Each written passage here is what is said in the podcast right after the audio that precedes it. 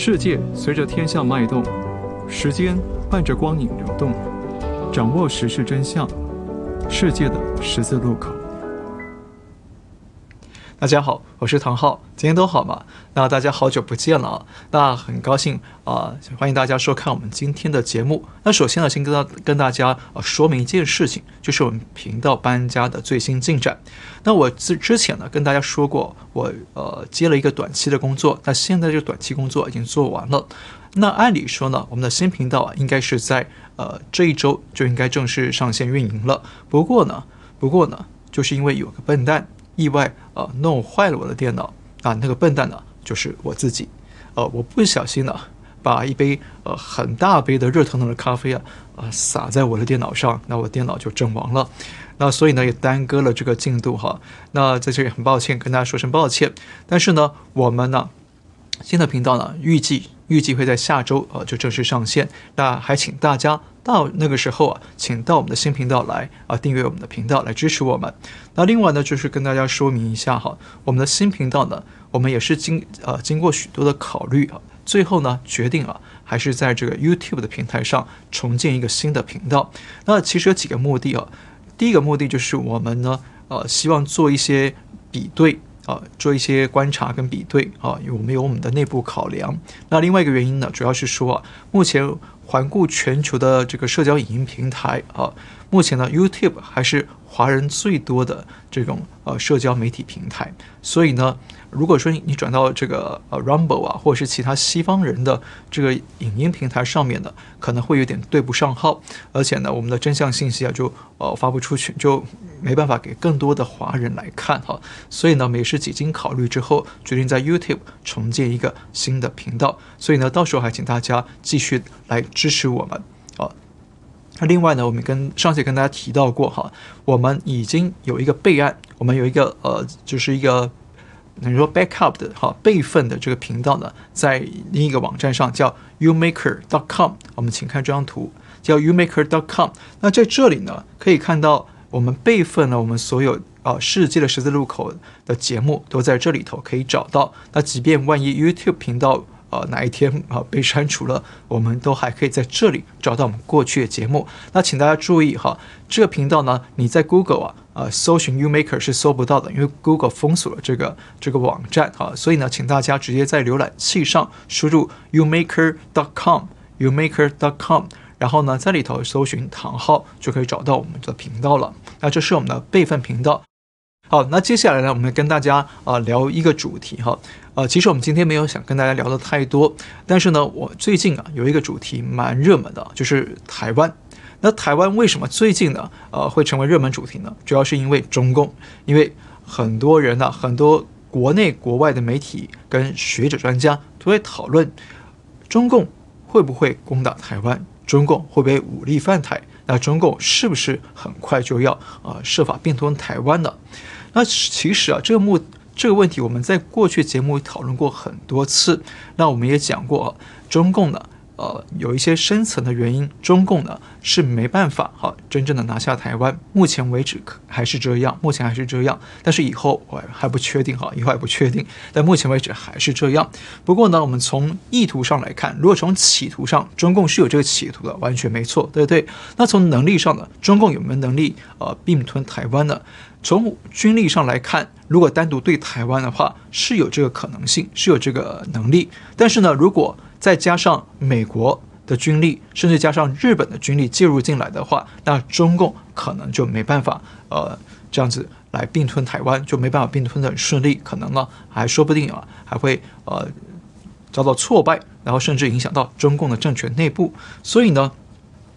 这方面呢都是中共目前都需要考虑的重要原因。那至于中共可能会武力犯台的时间上呢，在最近出来一连串的说法哈，可以说是众说纷纭。我们带大家来看一下啊，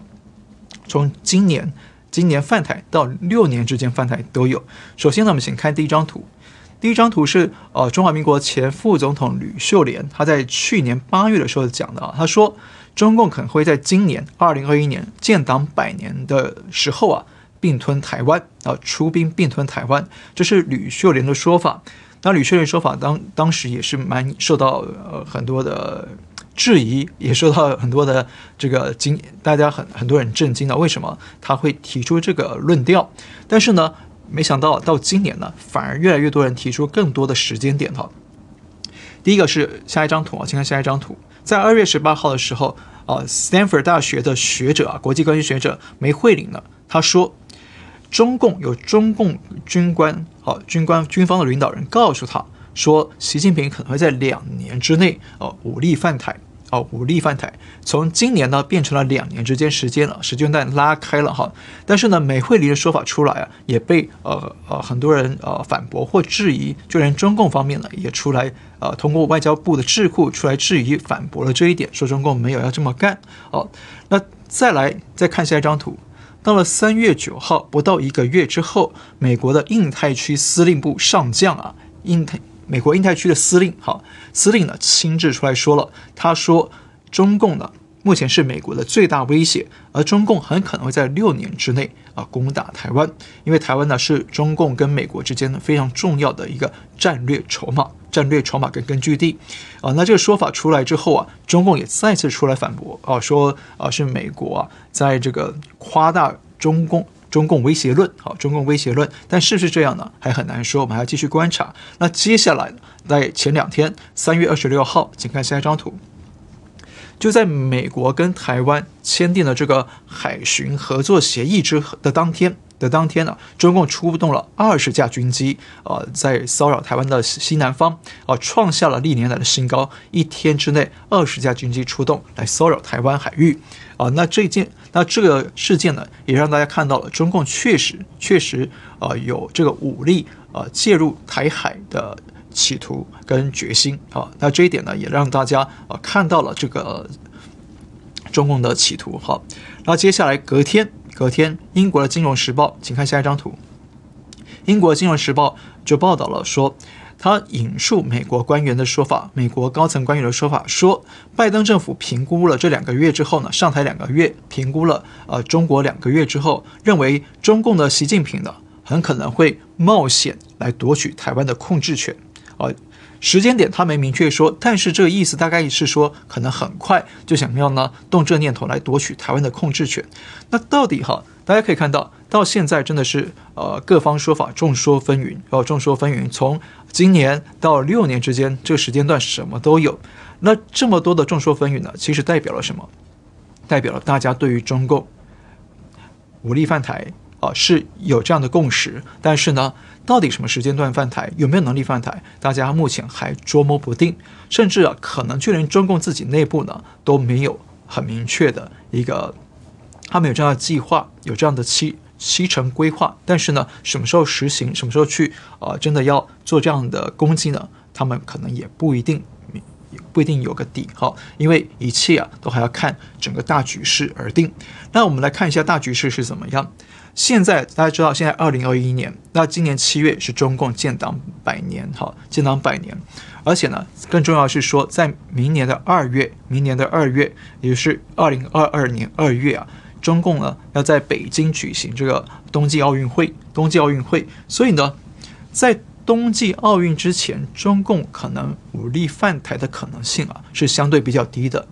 就会相对比较低，为什么？因为中共他很希望利用在东京奥不在冬季奥运的机会呢，来营造这种啊四海来朝啊，各国呢都来到了北京，然后呢在然后中国呢这个东道主啊，中共这方面呢就很有面子啊，展现这种四海来朝，而且也展现了这个中共疫情控制的很优异的这样的政绩跟形象，来做什么？来帮习近平在明年底。明年秋天的时候，二十大来营造连任第三任的一个筹码、一个资本啊，所以呢，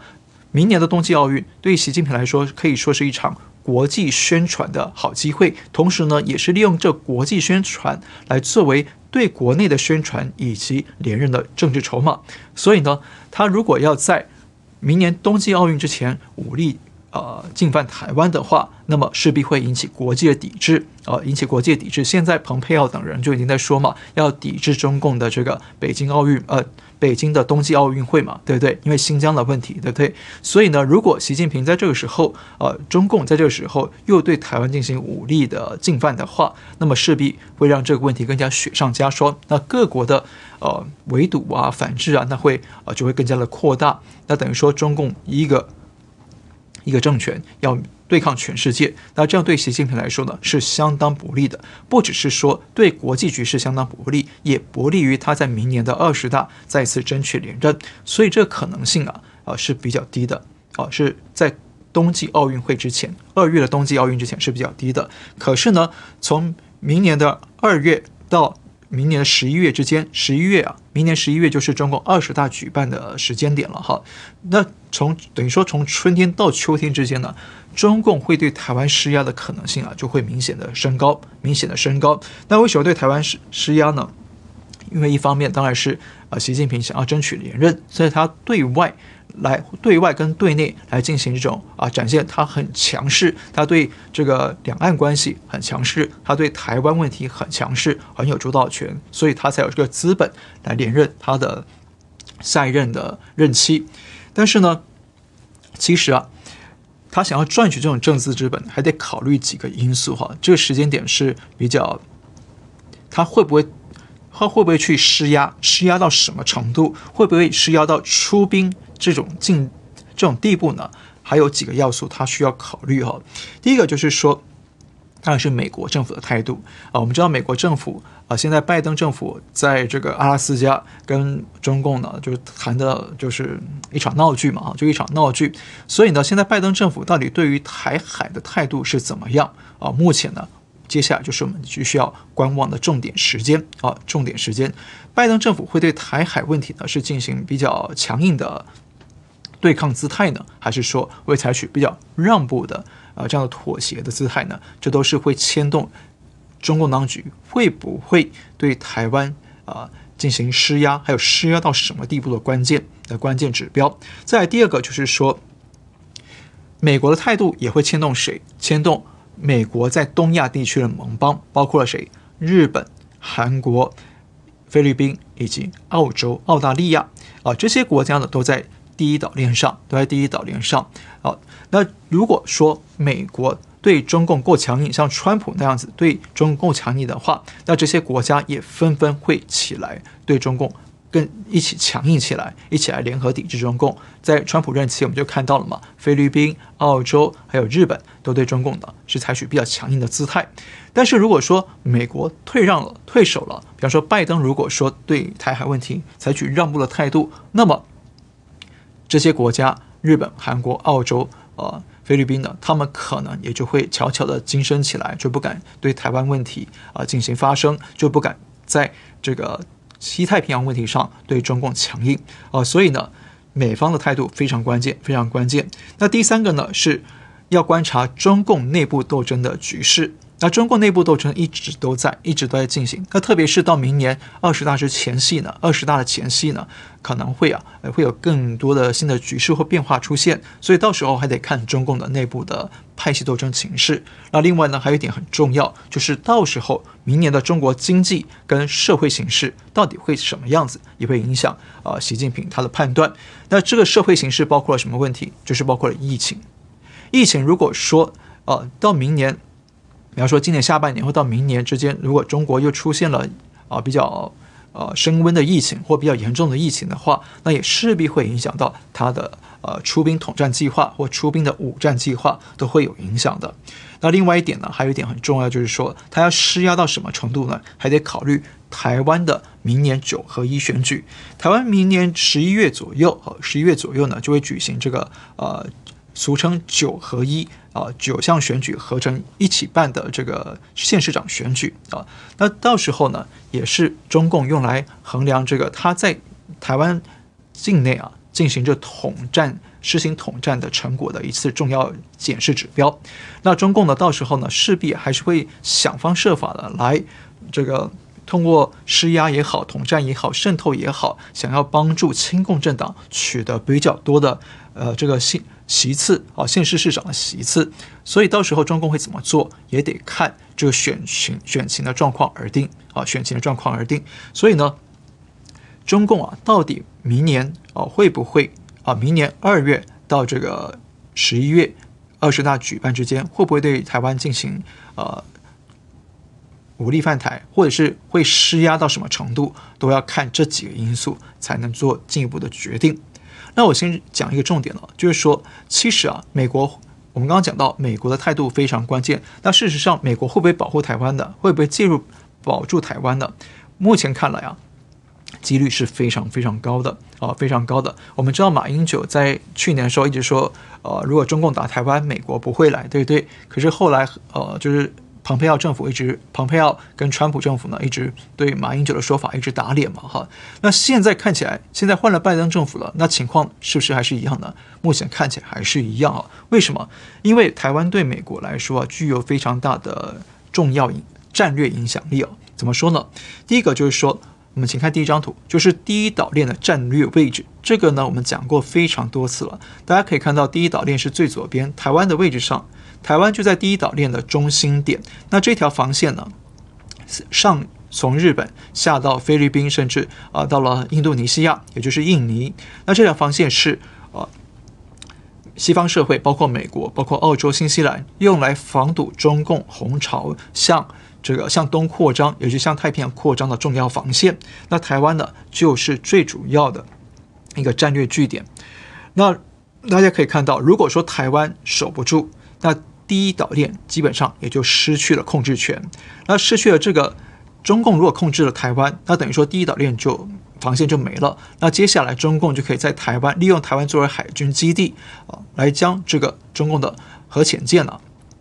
送往这个深海地区，也就是这个太平洋地区，那就可以对澳洲、新西兰，甚至对美国的阿拉斯加，甚至美国西岸直接构成威胁，因为核子核子潜舰它可以发射。导弹可以发射弹道导弹、洲际弹道导弹，那个是可以直接打到美国本土境内。所以呢，第一防线对第一岛链的防线对美国来说是非常重要的，是非常重要的呃国家安全的防线。而且呢，它还可以第一岛链啊，还可以防护这个美国的盟邦安全，包括了澳洲、菲律宾、日本等等啊。那第二个原因呢是说，如果台湾守不住的话。美国为什么要守住台湾？也是为了维护美国自己的声望跟国际对它的信任感啊。因为如果你不保住台湾的话，大家知道美国现在跟台湾啊就关系非常密切。那如果你不保住台湾的话，第一岛链这么重要的战略中心地位没了，那这些周边国家就会失去对美国的信任感。那全世界呢也就会觉得哇，连美国都向中共啊放软了啊，甚至投降了。那么各国呢就会怎么样？就会开始纷纷的，可能就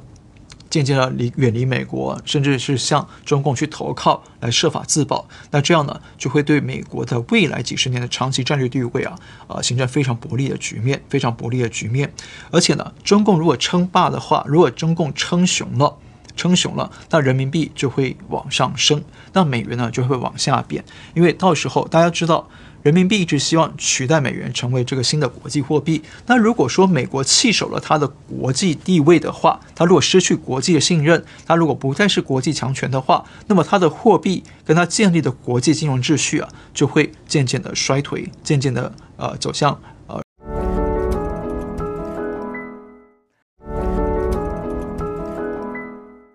软弱。那么。世界国家就会怎么样？可能就会去跑去啊，拥护人民币去了。那这样对美国的经济本身呢，也会造成严重的影响，而且还会对美国企业啊，构成这个美国的企业还有经济呢，带来严重的冲击。所以这也不是美国希望看到的哈。那第三个原因是很重要一点，是半导体科技。半导体科技，大家知道，现在。呃，以前是我们常讲，以前最重要战略资资源是什么？是石油，对不对？以前石油在中东，所以中东成为这兵家必争之地。但现在这个年代，这科技时代，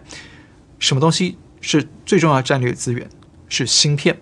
芯片是半导体晶圆制造的。那半导体晶圆制造的最高的技术、最强的三雄在哪里呢？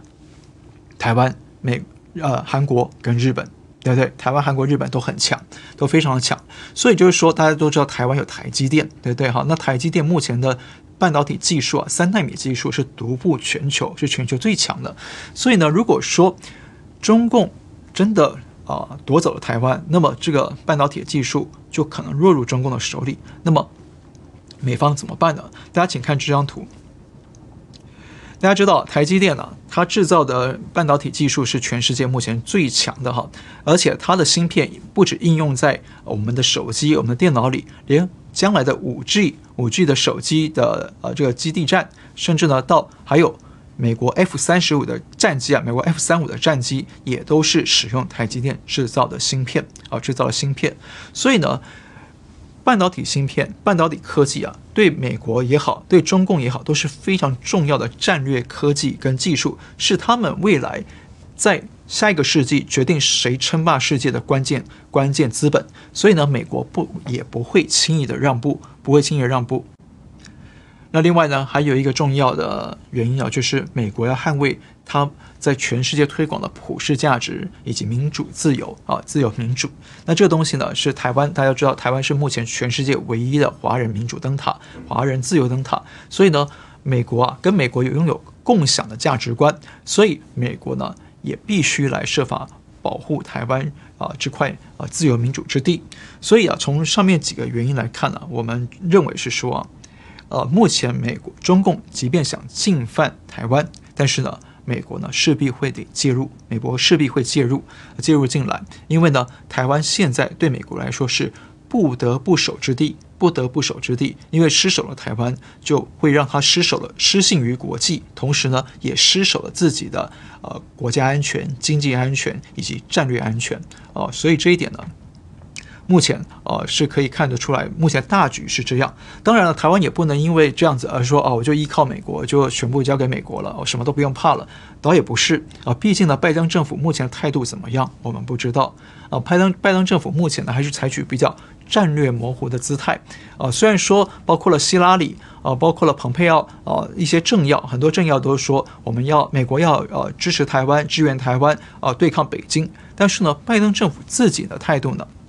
现在虽然说嘴上是说要对抗北京哈，但是呢，实际作为怎么样，目前还看不出来，还有待观察哈。所以呢，这一点请台湾的朋友跟政府啊不要放松，好，不要放松。但是我们总结来看，就是说中共到底会会不会犯台，会不会在会在什么时候犯台呢？这个是。中共确实有这样的企图，有犯台的企图，也有这样犯台的实力。但是呢，如果他对抗美国，还要对抗美国，甚至还要对抗日本的话，那他的实力可能就不够用，可能就会不够用。那至于中共什么时候可能会犯台呢？这个时间点呢，就比较是一个动态的时间点，并不是一个呃定死的时间点，它是一个比较动态的。因为呢，中共的战略关系呢，就是他会看势。趋势的势，也就是时势的势，他会看整个局势大局怎么变动，然后呢，来随机的调整他的战术跟战略方向，还有施行的时间点。所以这一点呢，可能啊，我们还要没办法说出一个具体的时间，但是呢，就是他会看着时势而变化。所以接下来我们在节目里头还会继续的跟大家不断的来紧盯这个时势，来研判整个大局啊。因为呢，如果对中共来说，现在如果进犯台湾，第一个代价太高，代价太大啊！因为呢，第一个有自己的伤亡啊，自己的伤亡，台湾也会有伤亡，但是中共自己也会有伤亡。再第二个是经济也会付出代价。再第三，如果胜或败，如果真的中共出兵的话，他只能胜，不能败，甚至不能和，不能不胜。如果不胜的话，那习近平的政权呢，可能就会出现危机啊！而且呢，他如果现在出兵，国际。反制的几率非常高，甚至呢会国际联合制裁啊，所以现阶段目前看起来几率是比较低的，而且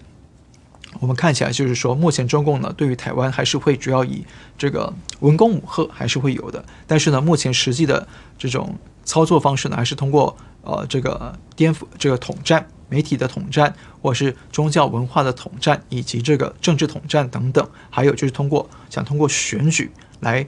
呃，渗透颠覆台湾目前的政治现状啊，颠覆台湾目前政治现状。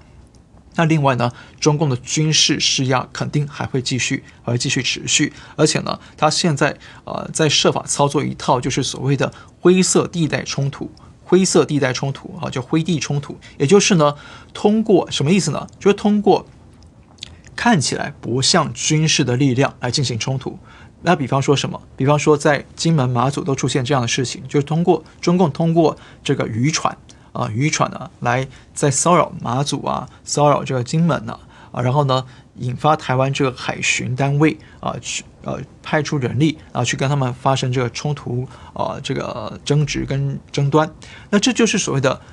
灰色地带冲突，它不是通过正式军事力量，而是通过掩藏身份的，比方说民兵或者是民间组织来骚扰你，然后引发你，引发台湾那边如果啊真的可以引发到台湾呢？出兵来制止的话，那么中共就可以找到理由、找到借口说，哦，是台湾先出兵，哦，来攻击我们，所以呢，我们中共呢，中共啊，也就可以啊顺理成章的找到出兵的借口，哦，这就是所谓的灰色地带冲突，啊，那这一点呢，是台湾接下来要呃谨慎啊谨慎防备的，因为啊，中共即便虽然他啊全面出兵，暂时不太可能。但是呢，你不能排除双方会在台海发生海上冲突，哦，海上摩擦，海上的这种武力摩擦是有可能会发生的哦。好，接下来回答一下，呃，有朋友问了一个问题啊，说诗集目前进度怎么样啊？那诗集目前呢，我们现在进度就是说这一周开始啊，送厂去印刷，送厂去印刷啊，那。我们这个预购的活动啊，也很快就会启动了哈，很快就会启动这预购活动。我们请大家看啊、这张图哈，这是我们的诗集哈啊，我们诗集目前呢已经在印刷了，但是因为这个封面呢它是布面的啊，是布面的，所以这个布面在烫金呢，它需要一点呃时间去找这个呃合适的布，所以呢啊、现在印刷已经在进行了，那这个呢诗集应该哈不久就会啊印制完成。那我们预购活动也很快就会推出。那有朋友问到说，那有没有这个签名的版本哈？因为呢，我大家知道我们现在是诗集是在台湾印刷，那我人在美国嘛哈，所以呢，就是我们目前是这样想的哈，就是说我们到时候会拿一部分的书啊，一部分的诗书诗集呢拿拿回来美国，我们的同仁呢会拿拿回来美国，然后可能就是我们会。呃，有所谓的签名版本哈，签名版本。但是呢，就是说，如果说您要购买这个签名版本的话，可能呢就是运费就会比较高一些，可能就请您呃负担这个运费哈，因为我们从美国再寄回去，呃，比方说寄回台湾或者寄回呃寄到哪个国家，可能那个成本哈会比较高一些。那这一点还请大家见谅。那另外有有一个问题，呃，我想跟大家聊一下，就是说。因为我前一阵接那个短期工作，有这个朋友问，好几个朋友问类似的问题哦。他说呢，他说，呃，他对新闻有兴趣，对新闻有兴趣，但是呢，他觉得现在自媒体非常的蓬勃自由了，那是不是还有必要去正规的媒体啊、去学习去上班呢？那这一点呢，我觉得就是说，也就是说，你要做自媒体，还是要到啊、这个正规的大媒体去呢？那这一点，我觉得就是说，如果你有想你想做自媒体的话，首先就是先考虑说你是要做什么样的内容。如果你是要做娱乐性的内容，比较轻松一点内容的，那而且你制作成本又负担得起的话，那你就直接可以在这个自媒体直接哦去做哦，直接去创业。因为那个成本啊，你可以负担得起的话，那就不是什么大问题哈。但是如果说你想做像我们这样的哈新闻与时事评论类的话，那大家可以看到，现在市面上就是呃这些自媒体频道上哈，呃这种时政类哈时政评论类的频道呢，主要有几种类型。第一种呢就是所谓的学者型，那学者型呢啊，比方说大家耳熟能详的，就是台湾大学的政治系教授明居正老师，对不对？哈，那这种学者型的评论呢？频道呢，它就是必须要有第一个，你要有专业的知识，你要专业的学历，呃，而且呢，你还要有资历跟头衔，啊，才能够呃呀呃才能够做得出来那个成绩啊，一看上去就是哇，你就是非常专业，就是学者，就是老师这样的呃姿态啊，这是。啊，第一种学者型，那第二种，第二种比较普遍的叫做素人型啊，素人型大家也看到了，就是啊，基本上没有什么资格限制啊，就什么人啊，不不分男女老幼啊，只要你坐在电脑前，你坐在这个手机前，你就可以开始呃天南地北的评论时政啊，评论时事，从你家里的小事评论到国际大事都行，对不对？那这个是没有门槛的，但是关键就是说在于你的讲的内容好不好，呃，深不深入，到不到位。那这个呢，就是呃看个人的造化，看个人的能力了哈。那另外一种呢，第三种啊，就是所谓的新闻人或媒体人型的哈，这个不是只有我这样做，我们也看到一些海外的媒体人，他也在做自媒体。那这个自媒体有什么特点呢？就是说，他需要的是说，他需要你第一个你要有知识啊，你要有一定的知识，然后再第二方面你要有一定的资历，就是媒体工作资历，然后再来就是说很重要一点，很重要一点就是你的社会阅历要广，你要有一定的社会阅历才能够。你坐在电脑前，坐在屏幕前，大家觉得哦，你是可信的，你可以压得住这个场啊、哦。然后再来就是说，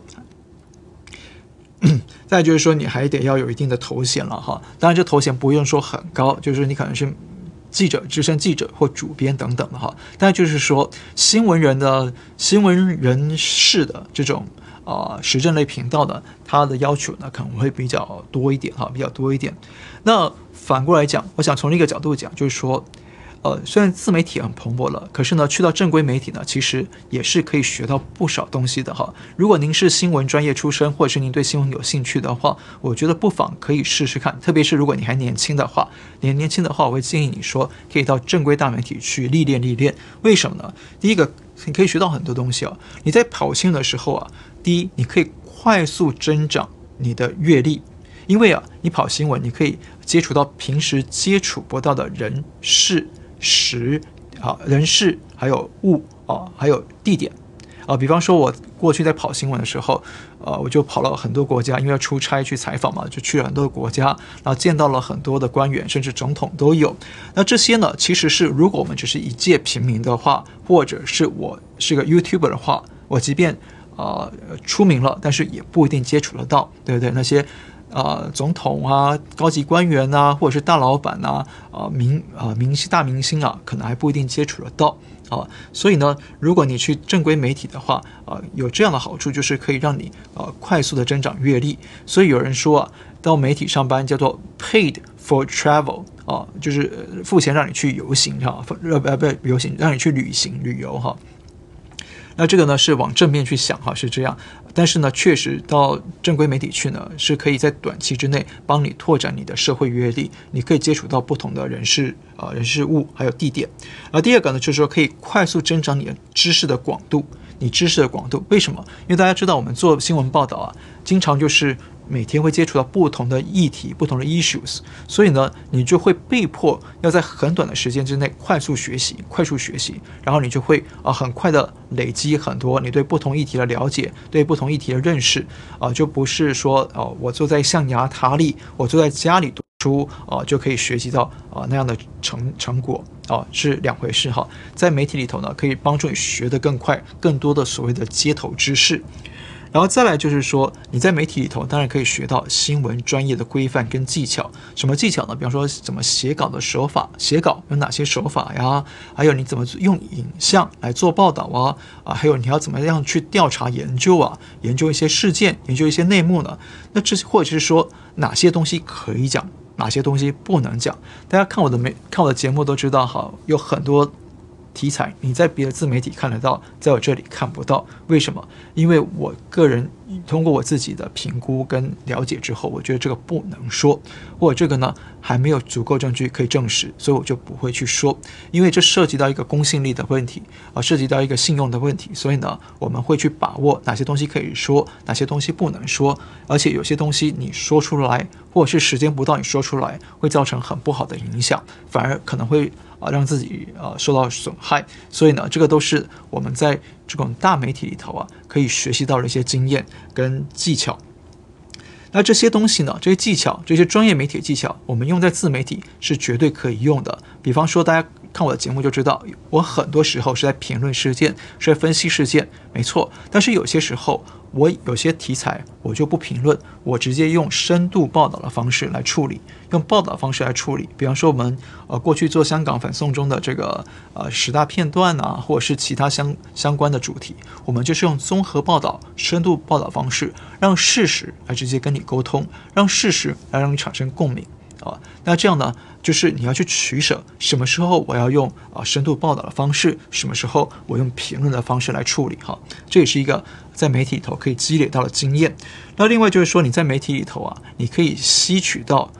看世界的角度跟方法，也就是你的视角、你的视野啊，这种。呃，观察事情的角度呢，这个东西就是有点呃见仁见智哈，每个人都有不同的观点跟观察。但是呢，进了媒体之后，我自己的经验是，我可以跟很多的前辈学习他们看事件的、看世界、看事件、看议题的经验跟角度，同时呢，我也可以从我的受访者身上，不管是啊、总统、董事长，或者是呃社会底层的贩夫走卒，我都可以从他们身上学到他们怎么样看世界。然后不同阶层的人会有不同的观点，会有不同的角度。那这方面这一点呢，可以帮助我很快累积很多元的观点。所以呢，我在看事情就可以看得比较多一点的角度，可以啊有比较多的层次可以去看世界啊，这是我个人的经验哈。那另外一点就是说，很重要的，在呃正规的媒体里头啊，你会被派去采访不同阶层的人。那这个过程当中，你就可以跟不同阶层的人啊，士农工商啊啊进进行不同的接触跟沟通互动。那这个过程当中，你就会了解到、学习到、学习到我怎么样用不同的语言来跟不同的人做沟通、做接触，来达成啊我所要的效果。我所要的这样的结果啊，这是一个很重要的人际沟通技巧。如果今天我没有去正规媒体，我没有去走入这个社会里头去的话，我只是在家里做自媒体，我只是在呃象牙塔里做自媒体，那其实呢，对我可以讲出一些知识来，我可以讲出一堆理论来，还有可以讲出我自己的分析，没错。但是呢，会少了人味，会少了人的因素，而且呢，有的时候会不太接地气，因为。我们是坐在象牙塔里看世界，但是如果说我今天我跑过世界各地，我跑过各个阶层，然后我再来结合我我的知识跟理论来分析给你听的话，那可能呢就可以带给你更多啊不一样的观点、角度以及更丰厚的层次。好，好，这是呢我最近啊做这个。